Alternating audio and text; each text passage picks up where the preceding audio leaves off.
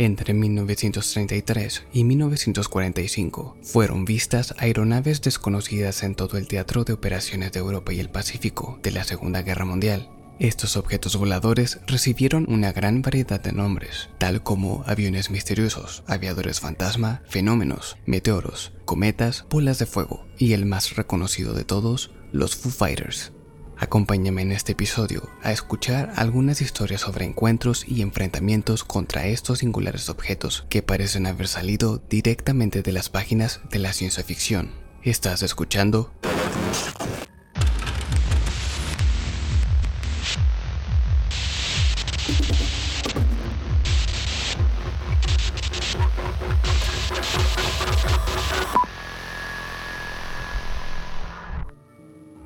Hacia 1933, una bomba de tiempo amenazaba a todo el mundo civilizado, finalmente estallando el 1 de septiembre de 1939, cuando el ejército alemán entró en Polonia, desplegando sus recién desarrolladas tácticas de guerra relámpago y su letal poder armamentístico.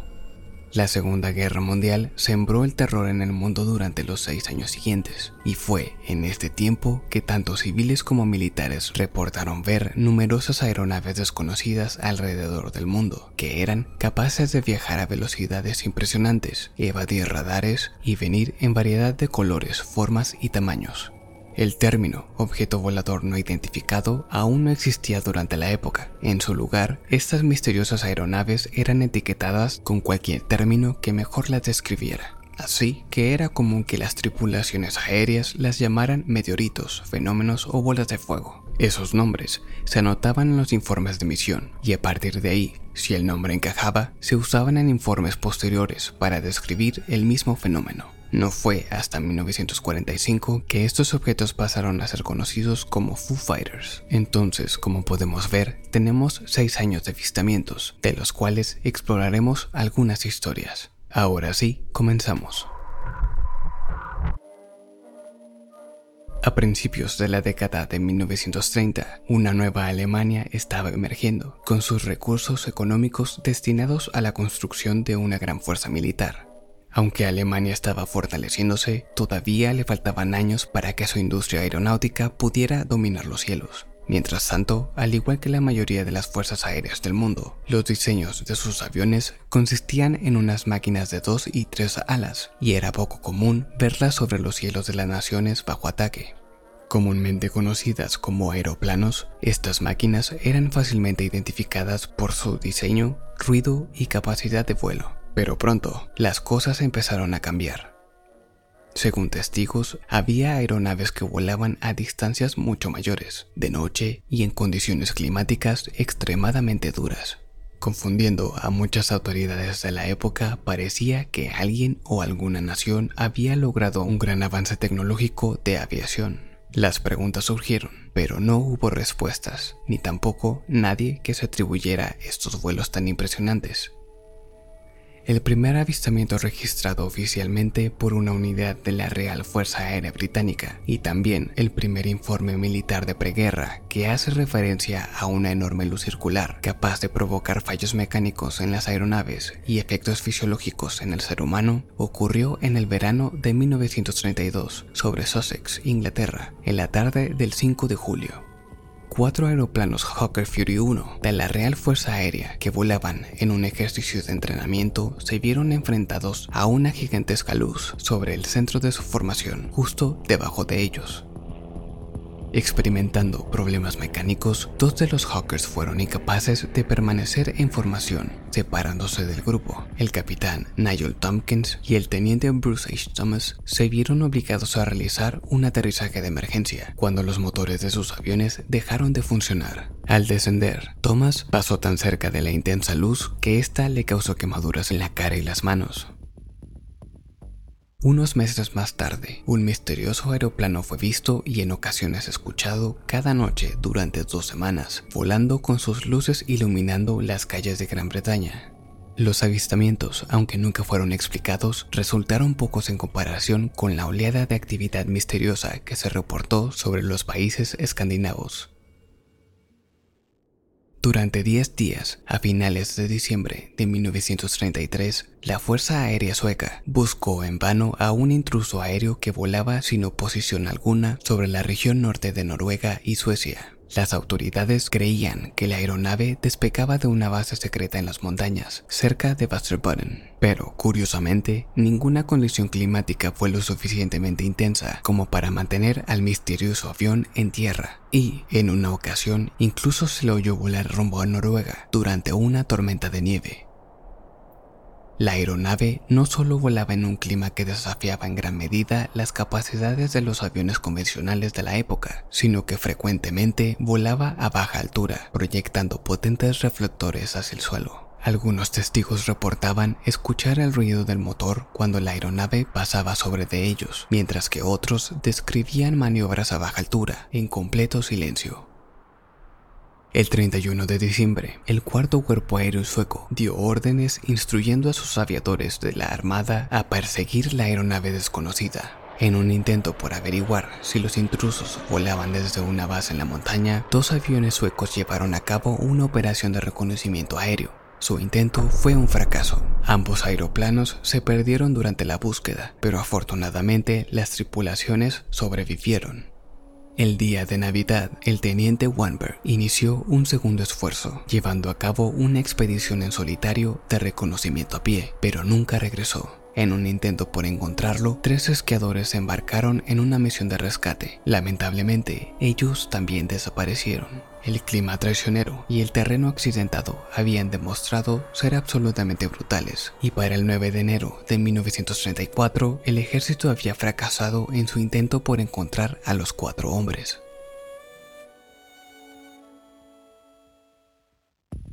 Para el 3 de febrero, las autoridades finlandesas empezaron a informar que también estaban recibiendo reportes de un aeroplano sobrevolando su espacio aéreo. Los avistamientos generaron intriga, captando la atención de muchos y alimentando las teorías de todo aquel que seguía el misterio. Uno de ellos sugirió que se trataba de aviones japoneses realizando una misión de reconocimiento en el Océano Ártico y que en respuesta los soviéticos habían enviado un aeroplano para ahuyentarlos. Por su parte, las autoridades finlandesas, siguiendo una hipótesis similar, estaban convencidas de que las aeronaves misteriosas formaban parte de un gran plan de Rusia destinado a explorar las posibilidades de la aviación para una futura guerra.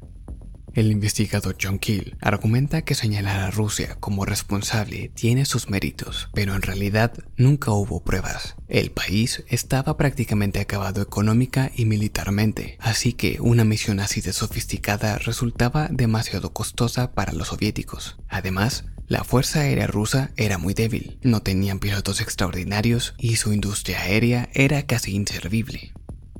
Descartando otras naciones, Kiel señala que Gran Bretaña y Estados Unidos estaban tan afectados por la depresión que no tenían motivos para destinar sus valiosos recursos a un reconocimiento aéreo de Finlandia, Suecia o Noruega. Japón, otro país capaz de organizar una misión de este tipo a gran escala, estaba inmerso en una guerra contra China por lo que no tenía motivos para emprender una operación a miles de kilómetros de distancia. Esto dejaba a Alemania como posible responsable, y es que Hitler estaba incumpliendo el Tratado de Versalles firmado en 1919, decidido a construir una poderosa Luftwaffe, la Fuerza Aérea de Alemania. Sin embargo, su armada aérea al igual que la rusa, no disponía de grandes recursos a principios de 1930. Así que la oleada de avistamientos hasta estos días sigue siendo un misterio.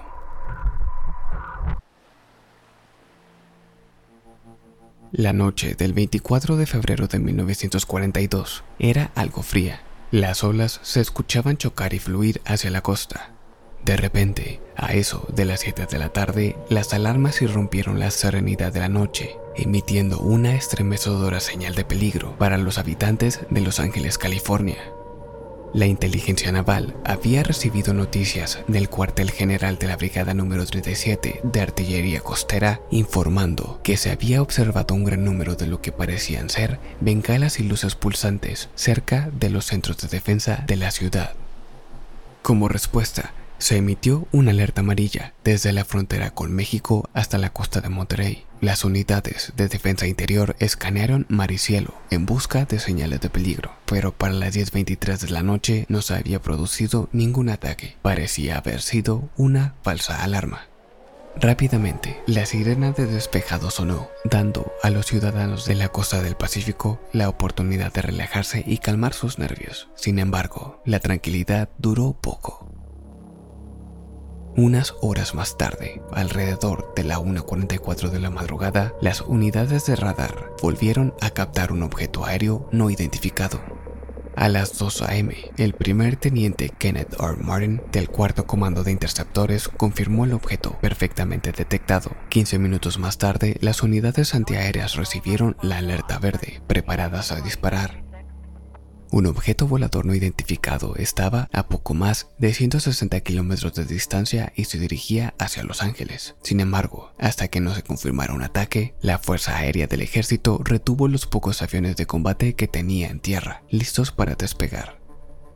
Para las 2.21 de la madrugada, el objetivo se acercó a pocos kilómetros de la costa, lo que llevó al controlador regional a decretar un apagón de la ciudad. A las 2.43 am, las defensas aéreas vieron algo en el cielo. Respondiendo con disparos, desataron una reacción en cadena y el cielo nocturno estalló en caos. 40 reflectores se movían sobre la ciudad. Sus haces de luz penetraban la oscuridad del cielo nocturno. Las bengalas brillaban intensamente en el aire y las balas trazadoras, seguidas de las letales municiones antiaéreas, salían disparadas en todas direcciones. Preocupados, la mayoría de los ciudadanos permanecieron dentro de sus refugios, aunque algunos se arriesgaron a salir y observar. Si bien unidades del ejército afirmaron que fue un globo climatológico lo que les hizo abrir fuego, muchos testigos civiles contaron haber visto algo más sobrevolando el área. Una agrupación triangular de objetos brillantes se dirigía hacia el interior, cerca de las fábricas de defensa de la ciudad. Raymond Angier, empleado de la Douglas Aircraft Company, fue testigo del objeto volante.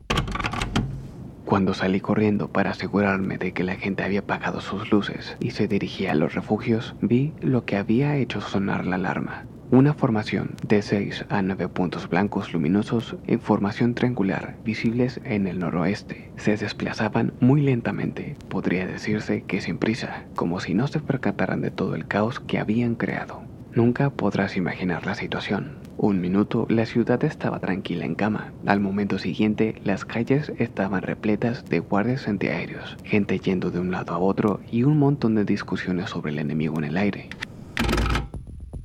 Angier escuchó esporádicos disparos antiaéreos, pero en medio de las ráfagas de fuego, los objetos no emitían sonido alguno. Además, su altitud era demasiado elevada para que las balas pudieran alcanzarlos.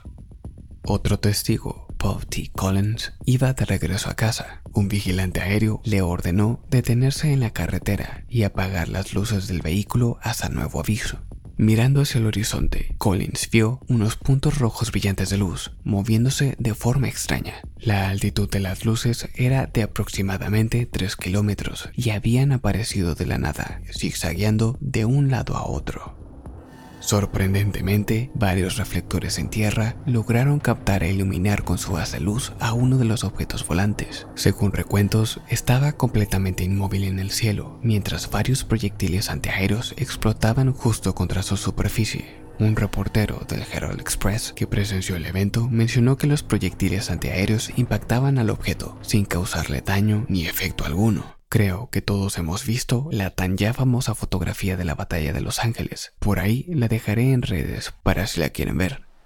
Al amanecer, la gente pudo ver por sí misma las secuelas de una batalla que nunca llegó. Casquillos de proyectiles antiaéreos, rondas sin detonar y escombros de calles y edificios dañados cubrían los alrededores. Al cabo de 24 horas, la batalla de Los Ángeles se había convertido en un gran misterio. El jefe de Estado Mayor del Ejército, el general George C. Marshall, quien recibió detalles por parte de mandos militares de la costa oeste, envió un reporte al presidente Roosevelt. La siguiente es la información que tenemos del cuartel general en este momento sobre la alarma aérea sobre Los Ángeles de ayer por la mañana. De los detalles a esta hora. 1. Aviones no identificados, distintos a los del ejército o de la marina americana, probablemente sobrevolaron Los Ángeles y fueron atacados por elementos de la Brigada 37AC entre las 3.12 y las 4.15 am. Dichas unidades expendieron 1.430 rondas de munición y dos, es posible que hayan participado hasta 15 aviones que volaban a distintas velocidades, desde lo que oficialmente se considera muy lento hasta las 200 millas por hora y a elevaciones de 9.000 a 18.000 pies. Adicionalmente, no se reportaron bajas entre las tropas de tierra y la investigación sigue en curso, pero parece razonable concluir que si aviones no identificados estuvieron involucrados, pudieron haber sido de origen comercial, operados por agentes enemigos con el fin de sembrar el pánico, revelar la ubicación de las estaciones antiaéreas y frenar la producción a través de un apagón. Dicha conclusión es respaldada por la velocidad variable de la operación y el hecho de que no arrojaron bombas. La cobertura de la prensa continuó durante días y los debates sobre el tema crecieron, pero al final ni el público ni el ejército pudo darle una explicación a este extraño incidente. El 25 de junio de 1942, de regreso tras su exitosa misión contra objetivos en la zona del Valle de Ruhr en Alemania, un grupo de bombarderos Wellington de la Real Fuerza Aérea se dirigía a casa. La noche estaba despejada mientras la flota atravesaba Holanda. A bordo de uno de los bombarderos pilotaba el teniente Roman Ray Savinsky, asignado al Escuadrón 301, que formaba parte de una división polaca incorporada a la Real Fuerza Aérea. A través de los audífonos de Savinsky, el artillero de cola le informó sobre la presencia de una aeronave que se acercaba a la parte trasera del bombardero. Savinsky inmediatamente entregó los controles a su copiloto y se acercó al puesto del artillero para ver más en detalle al posible intruso. Sin poder calcular la distancia exacta, tal vez a un par de kilómetros, Savinsky vio una luz muy brillante acercándose a su avión. El teniente le dijo al artillero que estuviera preparado para abrir fuego. A medida que el objeto se acercaba, Savinsky intentaba identificarlo, pensando que tal vez se trataba de un avión de combate alemán equipado con reflectores en la nariz, aunque bien sabía que los aviones de combate alemanes tenían reflectores en las alas, nunca en la nariz. El objeto era del tamaño de la luna, que brillaba a lo lejos, posiblemente un poco más grande, y estaba a gran altura en el cielo sobre de ellos. Savinsky fue capaz de distinguir el color del objeto, ya que estaba dentro del rango de tiro. No era blanco, sino un cobre brillante, algo opaco como el sol del atardecer, aunque no muy intenso. Los bordes del objeto no estaban bien definidos, sino que tenían una apariencia borrosa. Acercándose arriesgadamente al bombardero, el objeto se colocó directamente detrás, justo a una distancia de 200 metros. ¡Fuego a discreción! ordenó Savinsky. De inmediato, el artillero de cola, disparando con sus cuatro ametralladoras, envió una lluvia de plomo y balas trazadoras contra la bola de luz.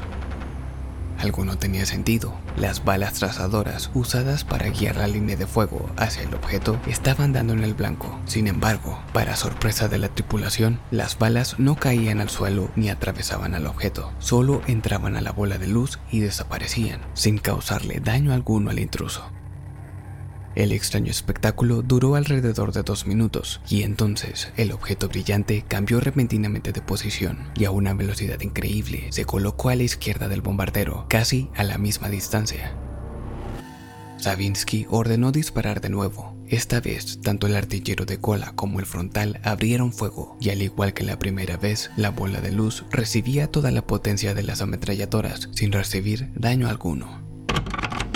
Incapaz de comprender lo que estaba viendo, me dirigí a mi asiento en la cabina y tomé los controles yo mismo en una acción evasiva, pues estaba bastante perturbado por este objeto que no sabía qué era, y mientras hacía maniobras bastante violentas, moviendo las alas hacia arriba y hacia abajo, este objeto se mantuvo exactamente paralelo al ala, lo que significa que a esa distancia tendría que haber desarrollado una velocidad tremenda para poder alcanzar y mantener la formación con mi avión. Era inútil, por más que lo intentara, el objeto seguía a su lado como una sombra, imitando todos sus movimientos. Sin más opción que dejar de lado las maniobras evasivas, Savinsky niveló al bombardero y después de unos momentos el objeto se desplazó hacia el frente, permaneciendo en esa posición por algunos minutos. Luego, moviéndose en dirección ascendente, despegó a una velocidad increíble y en un ángulo de al menos 45 grados desapareció entre las estrellas. De vuelta a la base, Savinsky se dirigió directamente a la oficina de inteligencia de su unidad para contar su encuentro. El oficial a cargo no le creyó ni una palabra, bromeando sobre el incidente y preguntándole al teniente si había tomado durante el vuelo. Savinsky, para evitar burlas, le dijo al oficial que olvidara todo lo que le había contado y se retiró con la idea de que era mejor para su reputación si oficialmente su encuentro no había pasado. Pero, para sorpresa de Savinsky, un fenómeno similar ocurriría dos meses después, en la Salomón, un grupo de islas que fueron blanco del primer contraataque aliado como respuesta al ataque sorpresa japonés a Pearl Harbor. A primera hora de la mañana del 5 de agosto, mientras el sol se asomaba en un cielo despejado y sin nubes, un objeto brillante se acercó al USS Helm, claramente definido contra el cielo del amanecer. Considerada una aeronave enemiga, la Armada emitió una alerta total. Los estadounidenses esta vez no iban a darles la oportunidad de atacar primero. Así que a medida que el objeto volador se acercaba, tres cruceros y siete destructores lanzaron un ataque preventivo, toda una demostración del poder de la Marina. A través de las balas, el objeto seguía intacto, acercándose al USS Helm. Cuando este llegó a menos de 3.000 metros, hizo un giro brusco, aumentó su velocidad y dio una vuelta alrededor de la flota entera. Para entonces, todo el personal de combate apuntaba con sus armas al misterioso invasor. Un testigo declaró. Control Direccional liberó todos los cañones y ordenó a los capitanes que pasaran a control local y aunque ellos pudieron seguirle el paso, no fueron capaces de sacar la munición suficiente como para darle. Así que todos nos lanzamos a lo loco y acabamos tirando proyectiles, disparando con los calibres 50 y cualquier otra cosa disponible para intentar conseguir al menos un impacto. Con tantas explosiones en el cielo, no podíamos saber a dónde estábamos tirando, así que no había forma de saber si le estábamos atinando. Manteniendo la distancia y sobrevolando el buque por segunda vez, la aeronave desconocida parecía no verse afectada por la gran potencia de disparo de la flota entera. Testigos señalaron que no parecía ser ningún tipo de avión estadounidense o japonés conocido. Medía aproximadamente 30 metros de diámetro y tanto el capitán como el oficial ejecutivo lo vieron claramente y confirmaron que tenía la apariencia de un objeto en forma de cigarro de color plateado y aunque no pudieron identificarlo como un avión de combate o bombardero japonés, asumieron que era un avión enemigo. Pero así como llegó, el objeto se fue desapareciendo en el horizonte a una velocidad impresionante. Sobra decir que la capacidad de la aeronave para ejecutar maniobras a velocidades increíbles dejó a la tripulación conmocionada, pero en ese momento los comandantes dentro del USS Helm estaban con las manos atadas, ya que para ocultar la invasión todo el sistema de comunicación por radio entró en silencio. Pero días después, tras ver que este había sido un evento aislado, se reabrieron los canales y pudieron recibir confirmación de que lo que vieron no había sido una aeronave enemiga. En los memorandos de inteligencia se venían utilizando diferentes términos para estos avistamientos. Algunos los describían como meteoritos, mientras que otros los llamaban cohetes. Lo único que no cambiaba era que ambos eran considerados como avistamientos anómalos, que no dejaban suponer a los altos mandos que estos pudieran ser artefactos enemigos. Pero eso empezó a cambiar en 1944. En la noche del 26 de abril de 1944, el piloto de la Real Fuerza Aérea, Arthur Horton, y su tripulación del Escuadrón 622 regresaban de una misión sobre Essen, Alemania.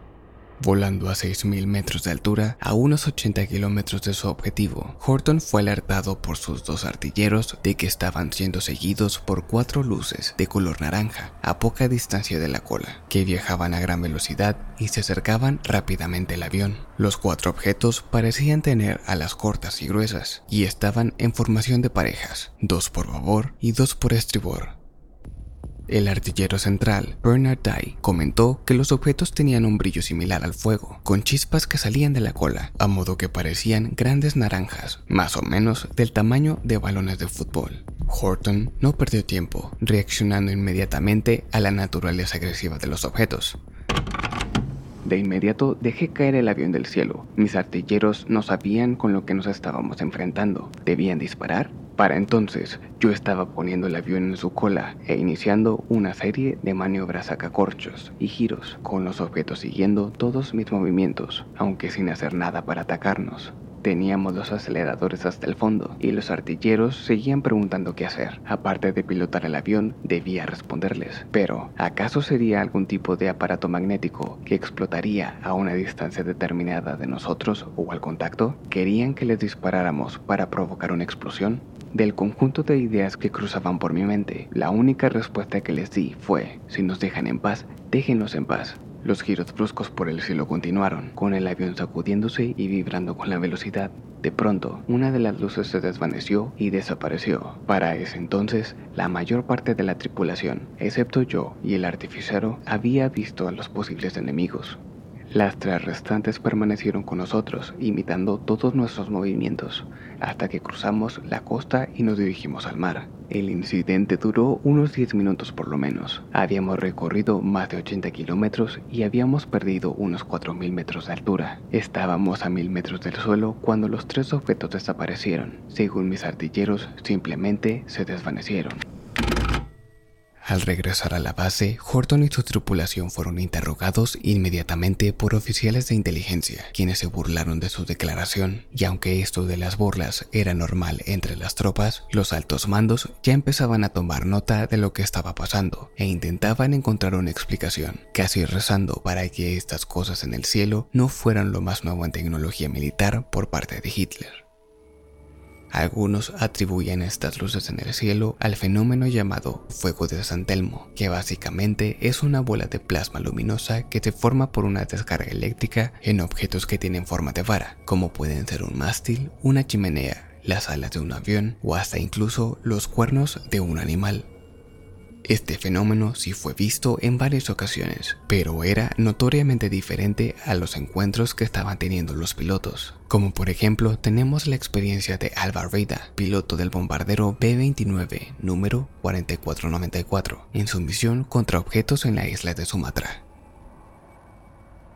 La fecha era el 10 de agosto de 1944, hora poco después de la medianoche, había 50 aviones en el ataque que se dirigían al objetivo. La orden era bombardear y hacer algunas vueltas sobre el área para fotografiar los daños causados.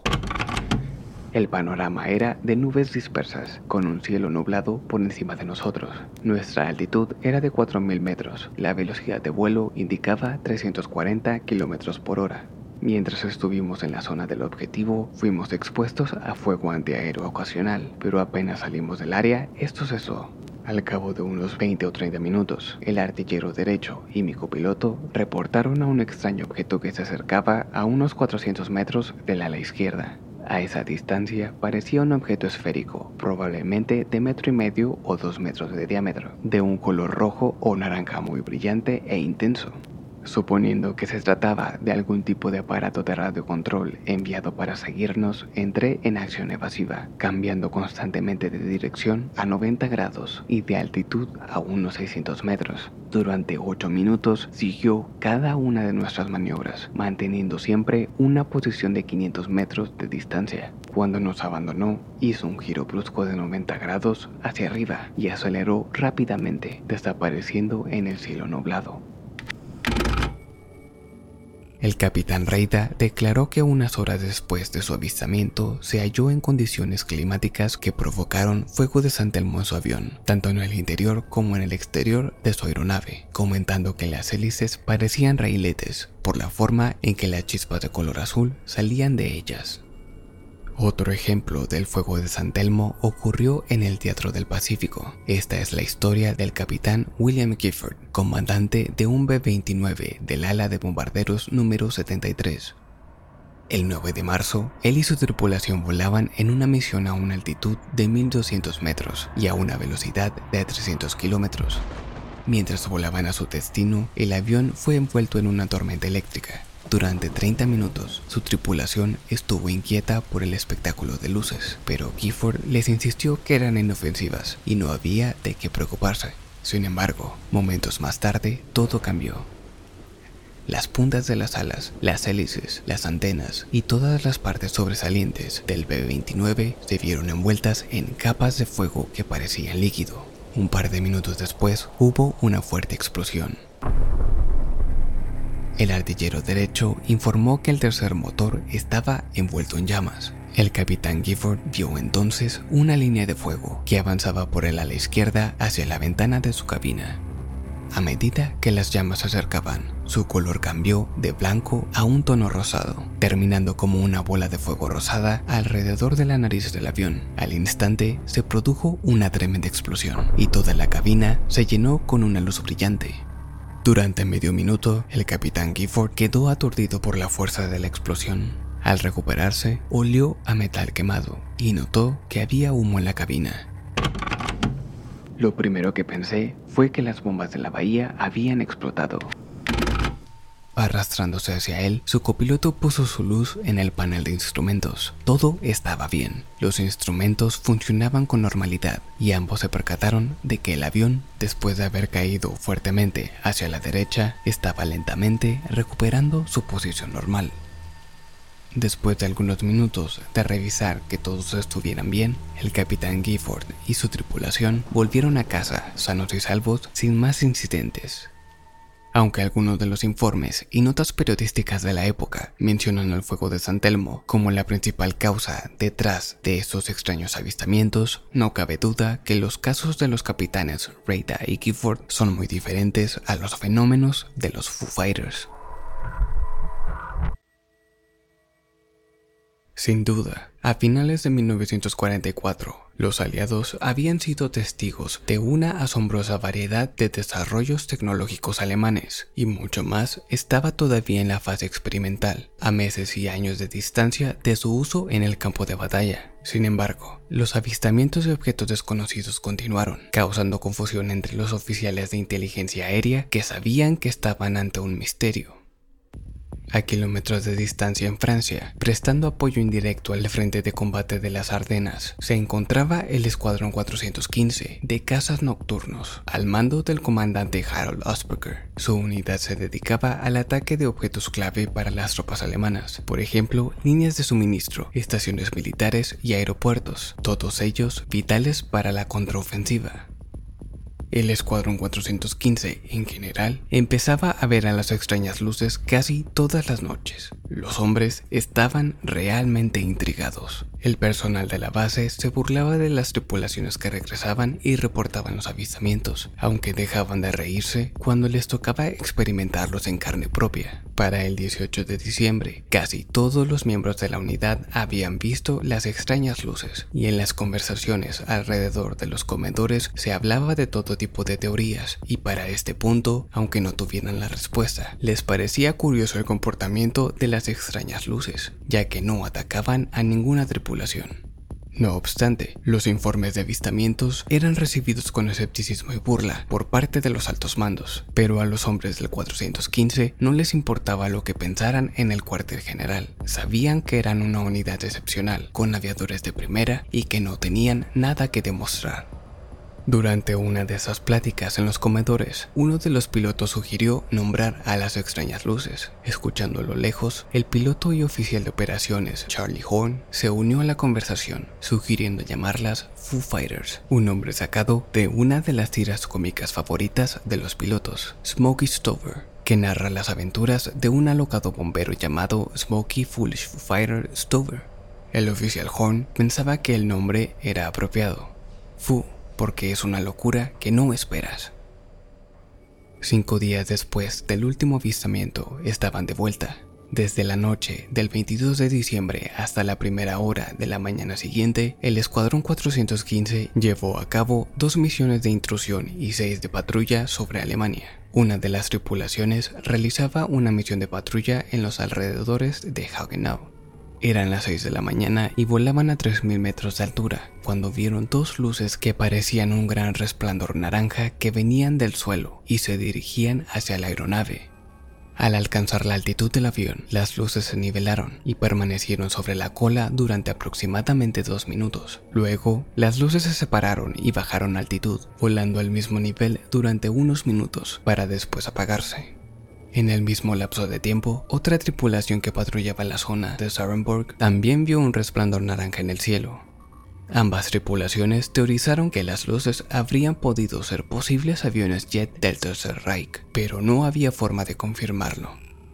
Durante las noches siguientes, el Escuadrón 415 informaría de varios avistamientos de luces en el cielo, todos ellos designados y catalogados como Foo Fighters.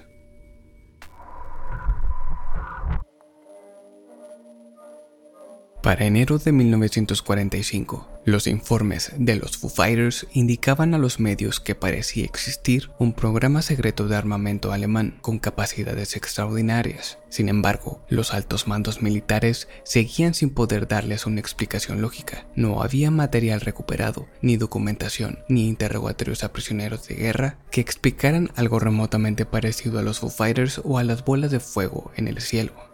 Aún así, los periódicos civiles estaban llenos de teorías. En la Science Newsletter, publicada el 13 de enero, las opiniones se inclinaban más hacia un arma enemiga. Los científicos en general estaban de acuerdo en que los objetos no eran controlados por radio. Estaban convencidos de que no había ninguna forma posible que una unidad en tierra pudiera controlarlos en giros bruscos, mantener la distancia con las aeronaves y cualquier otro tipo de maniobra de alta complejidad. Los físicos consideraban que si los objetos eran capaces de permanecer en una formación tan cercana a las aeronaves, debía haber algún tipo de fuerza magnética o similar implicada.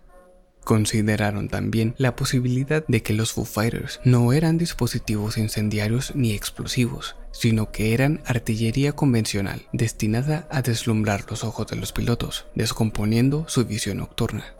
De igual manera, otros propusieron que los Foo Fighters eran un tipo de marcador de objetivos que servían de guía para ayudar a los artilleros antiaéreos a encontrar más fácilmente a los aviones de noche. Pero recordemos, los Foo Fighters eran bolas de luz siempre iluminadas, la mayoría de las veces de forma brillante, radiante. Podían permanecer inmóviles en el cielo y volar a velocidades que superaban 10 veces el límite del avión más sofisticado de la época y refutando la idea de que eran marcadores de objetivos, en casi el 100% de los avistamientos no se observó fuego antiaéreo ni aviones enemigos identificables. Es por ello que las tropas del Escuadrón 415 mantuvieron una seria animosidad contra la comunidad científica, quienes solo especulaban sin tomar en cuenta la experiencia en combate de los pilotos, ya tan familiarizados con los jets y armas enemigas, sabiendo muy bien que estos objetos en el cielo no eran ni amigo ni enemigo. Pero los meses pasaron y para finales de marzo de 1945 el último de los cohetes V2 de Hitler había sido disparado. Los cielos de Europa eran mucho más amigables, pues los aviones aliados volaban prácticamente sin oposición.